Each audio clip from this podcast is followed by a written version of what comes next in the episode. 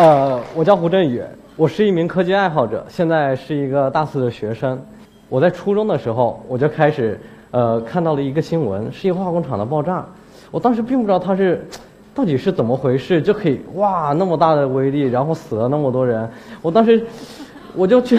对，虽然我不是幸灾乐祸啊，然后我就我就去网上找了很多资料，然后。中学的时候，那时候刚学化学嘛，就我们学校管的比较松，我就中午偷偷的去实验室，呃，拿了一点药品呐，然后我也不知道他们到底什么成分，就会这样混来混去，做的不出名的实验，呃，也不知道什么情况，呃，后来呢，在高中的时候，我就通过网上的论坛，在这方面，呃，越来越去深入的去了解这些东西，呃，记得呢，这高一有一次的时候，我那时候。在家里做好了炸药啊，趁我父母不知道，我父母对我这个是管制的非常严厉的，呃，然后我当时心情非常急切，我很希望，哎，我赶快试一下这个东西到底有没有做成功，然后我就晚自习之前我就给它揣兜里了，然后就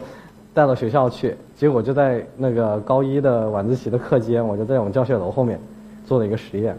咣，很响，就是这个动静，甚至校园外都已经听到了。然后我的班主任就把我抓到了政教处，政教处又请了我父母过来，然后瞬间还写了三千字的检讨，我觉得写的挺快的。然后呃，然后我的父母得知这个消息之后就大吃一惊，觉得我们平时管他管得很严，他怎么会有机会去做这些东西呢？呃，然后学校就说你带着你的孩子回去，然后把他剩下的就处理掉了。回到家之后已经十点了，我的父母。从我的床底下，最后是翻出了整整一箱炸药。当时是零八年，就是我的父母也非常震惊，所以就打电话联系了公安局。于是，于是有种差不多是大义灭亲的吧，我就这样进局子了。那时候十二点的时候，是把我们已经睡着的那个爆破队长给叫过来了，然后他就带着我的那一箱炸药去郊外进行了销毁。第二天，我就收到了学校的停课通知。下午的时候，我又进了公安局。进了公安局，这次就开了一个很简短的会议。那时候我们的校长跟呃公安局的局长还有爆破队长都过来了。呃，我们学校的校长是觉得这个学生太可怕了，然后最好赶快把他给开除掉。但是那时候，呃，我很幸运，那个公安局长为我求了情，他说这个孩子流入社会可能比待在学校更危险。所以，所以我就很侥幸的又回到学校上课了。然后，呃，更好的一个契机是我在这里面接触到了一个爆破队长，然后，呃，这对我以后的影响非常大。我在大二的暑假，我就是通过他一步步的找到了各种炸药专家的联系方式，然后最后在南京理工的呃爆破系的实验室里待了半个月，专门研究我刚刚点的这种炸药。最后的话，就凭着我自己的热情，然后去自学各种各样的书，然后我现在可以把它做得非常稳定，以至于我刚刚就敢在手上这样去点燃它。大家可能就会觉得。呃，我这么痴迷化学，应该成绩还不算差吧？呃，其实是相差非常远的。我高考是以只有三百多分的分数，是以一个体育特长生的身份进入了华南理工大学。对我当时是国家二级网球运动员，然后是以体育生的身份进入到我们学校，最后也是被安排到了，对，跟我现在也是相差甚远的工商管理专业，然后。我就在想，这该怎么办？就就自己进校的两个月时间内，就去，就跑到那个化学系的老师那里去，接触了各种各样的教授，然后跟他们讨论这些问题，去旁听他们的课程。所以我觉得我大学这无所谓，我读了工商管理系，我仍然可以去学习我爱的化学。但是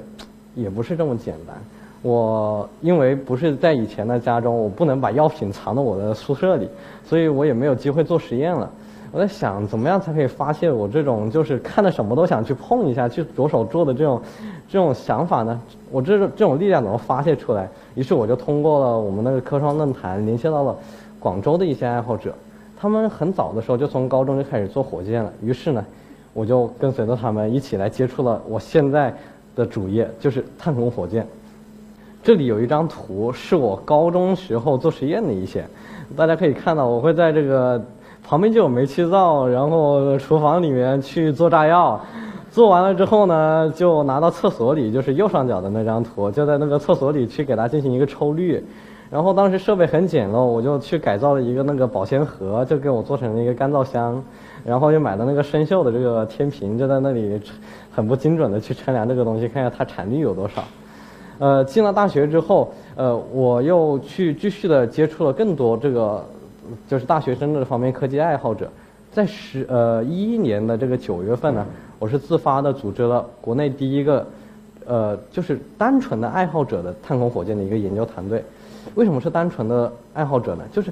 他没有专业的资料，也没有专业的导师去教你这些知识，你所有的知识全都是从网上去收集过来，全都靠你自学去掌握。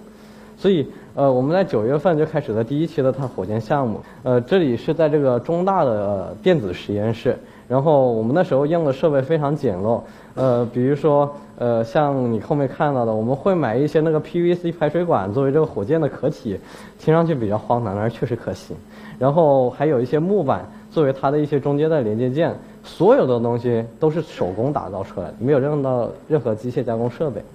呃，我们呢也会非常山寨的在这个走廊里面，像大锅熬大药一样的去浇筑每一根燃料棒。呃，对于爱好者来说，呃，他们这种探知力是非常强的，然后就根本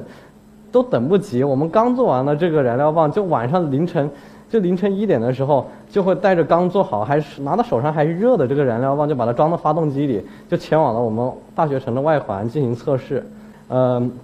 第一期项目呢是做了两个月，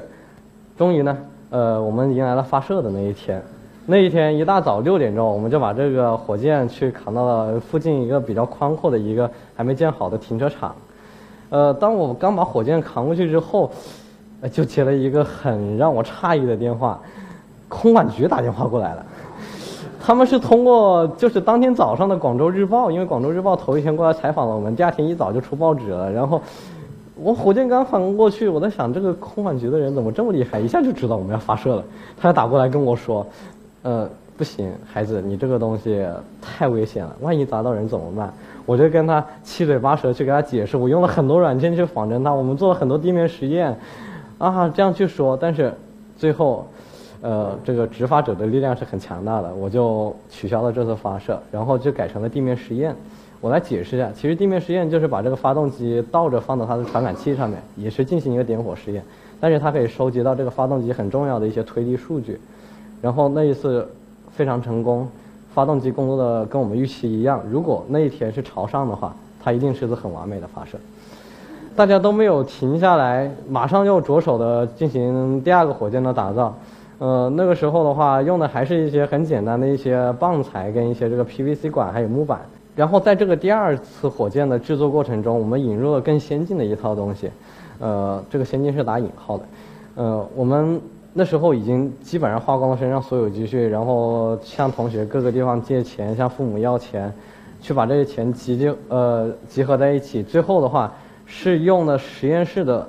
就是破桌板，还有就是我们能买到的力所能及的一些材料，比如说角铁，花了大概一个月的时间去打造的这样一个测试台。它的意义是非常大的，它可以。呃，这个发动机在这个测试台上测试的话，它可以收集到的推力数据跟压力数据，对以后的发射，呃，有很很好的一个这个呃数据参数在这里面提供它。然后就在这一个月辛辛苦苦的汗水测试的时候，我是拿了点火器的那个人。我每次都会数三二一，点火。你一个月花了多少精力去做的这样的一个测试台？就在点火的一瞬间，全都没有了，真的就是点火的一瞬间，你按下遥控器的一瞬间，就听到“嘣”的一声，没有了，全部给炸毁了。所以也是因为这一次，我们种种条件的不充分吧，我们第二次的那个火箭就在去发射场的最后发射过程中，也是因为这个发动机的失效导致的失败。那个时候大家也没有任何的经费，然后也是。熬了不知道多少个通宵，都已经精疲力尽了。大家都在想，要不然歇歇吧，要不然我们这个梦想就暂时搁置在这里了。可是就在这个时候，很幸运的，我一个校友，他是现在的一个企业家，他主动的来找到我们，他希望提供资金，大量的资金跟设备，希望我们继续能够完成这个火箭，把这个飞，把这个火箭给真正的发上天。于是大家就跟打了鸡血一样的又聚在一起，马上就在想，我们从头到尾再把这一个项目给做一遍嘛，再让我们的梦想去重新的实现它。于是我们就开始了第三期的项目，我们所有东西都从头做起。这是我们最开始的测试的发动机，它只有一个拳头这么大，只装了五十克不到的燃料。这就是我们最开始做的发动机，我们做了十一台，可是最后只剩下三台，其他的全部炸掉了。在爱好者的研究来说，因为他没有任何的参照，这些东西都是军方保密的。你很你的失败已经成为了一种家常便饭，但是我们都觉得这无所谓。在反复的测试之后，我们终于得到了一个性能比较稳定的燃料，我们就继续把它放大做的测试。这是一张最后发射的一个发动机的照片，我当时在加工它，它的整个体积我一个人这么高，重三十公斤，这有什么东西是从无到有的？然后这里有一些照片，是我们做各种各样的地面测试的时候拍出来的一个视频截图。大家可能会觉得，这个科学实验难道不应该在一些很正规的厂房、有很多防护设备里面做吗？其实这就是我们现在的一个困境。由于爱好者他没有这么多资源，他只能把这个东西做成移动式的。呃，就像打游击战一样的，打一枪换个地方，这个地方测试完，马上那个地方就有人报警，然后就要去问怎么回事，然后你下次再也不敢去了。我们在这个呃学校的这个呃田径场的后面后墙，还有这个高速公路架桥下面，以及这个呃什么河堤上、沙滩上面，我们都进行过测试，因为我们做的测试太多了，有几十次是肯定有的了。然后就在这一些困难都被我们一步步给排除之后。终于到发射的时候了，可是我们这个时我们这个火箭是在去年十月份就做好了，为什么等到今年七月份才发射？因为这个体制它现在不可以去容忍我有没有这样的行为。我花了将近一年的时间去联系各种各样的部门，有空管局、气象局、民航局，我都觉得他们应该会管一下这个事情啊。这个东西我们希望能拿到个批准，我们不希望能伤会伤及到他人，可是。对方总是冷淡的，对方会说：“呃，我们没有这样的先例，我们也不知道拿什么法律政策来给你们提供支持。呃，你们这个东西发就发了，如果没有砸到人的话，那就 OK；砸到人的话，你跑不了的。”呃，对，这我们爱好者其实有很多就是不成熟的因素在里面，但是我们没有退缩，我们去在网上搜罗了各种资料，最后呢找到一张很关键的，它是二零一三年的全国民航的航线图。密密麻麻的，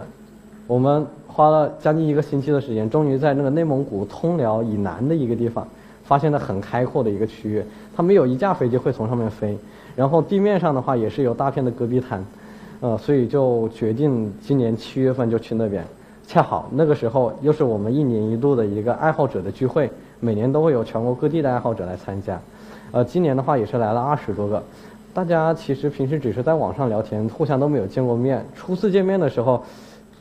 他们什么东西都不管了，就觉得这个火箭一定要发上去。这不不是我做火箭的人的梦想，是每个爱好者梦想。他们都会献出自己一份力量，于是大家很积极的投入到这个准备工作来。这是一张照片，可以很生动的反映我们当时的一个状况。呃，这四个都是爱好者，也都是现在的高中生。呃，可能十八岁都没有过吧，然后大家就一人扛着一个铁锹，就走在还没有建好的高速公路上，一走就是十几公里。然后在这个过程中，大家都会戏称对方为“火箭民工”。其实我觉得挺恰当的，因为我们确实做的事情可能比民工还要苦还要累。呃，在到达目的地之后，我们把这个发射架呃扛进了这个戈壁滩里面，然后。呃，一根五十公斤重的发动呃火箭，大家一起努力的把它缓缓的推入了这个发射架，最后呢，是矗立到苍穹，就准备点火的那一瞬间，就是这样的一瞬间，我们是真正的是花了两年的时间，辛辛苦苦的去调试它，才最后得到这些。不过我觉得其中受到的一些委屈，遇到的挫折，我觉得现在看来都是值得的。呃，然后呢，呃。就有人肯定会，尤其是一些工科生，可能会在疑问，呃，这个东西是不是飞上去就没了？然后它就是一个大号烟花自制的，对吧？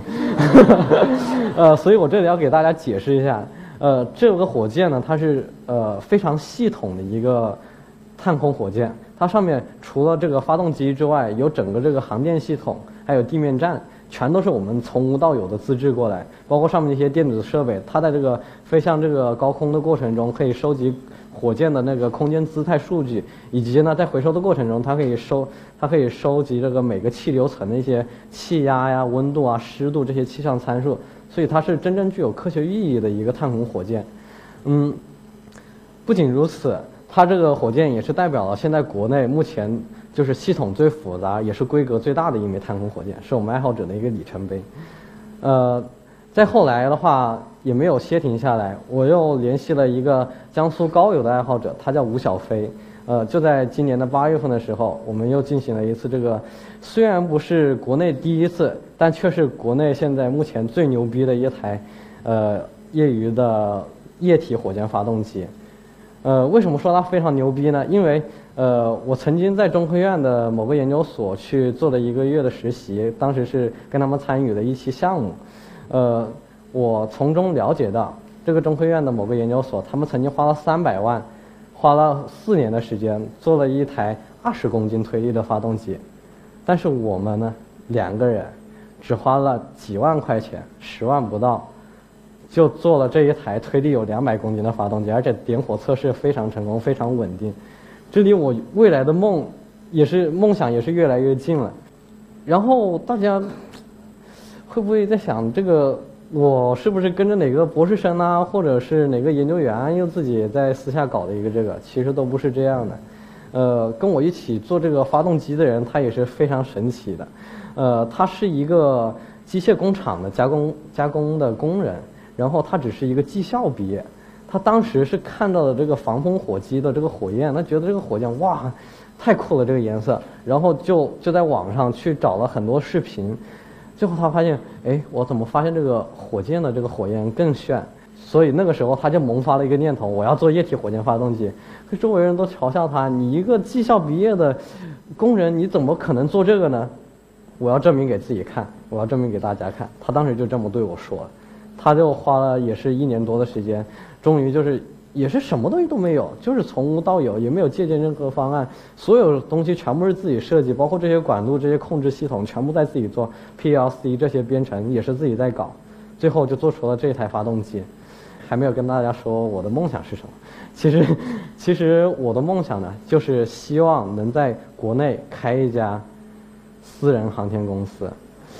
对，是真正的私人航天公司，能够将大家带到太空上去旅游，能为社会科学做贡献的一家航天公司，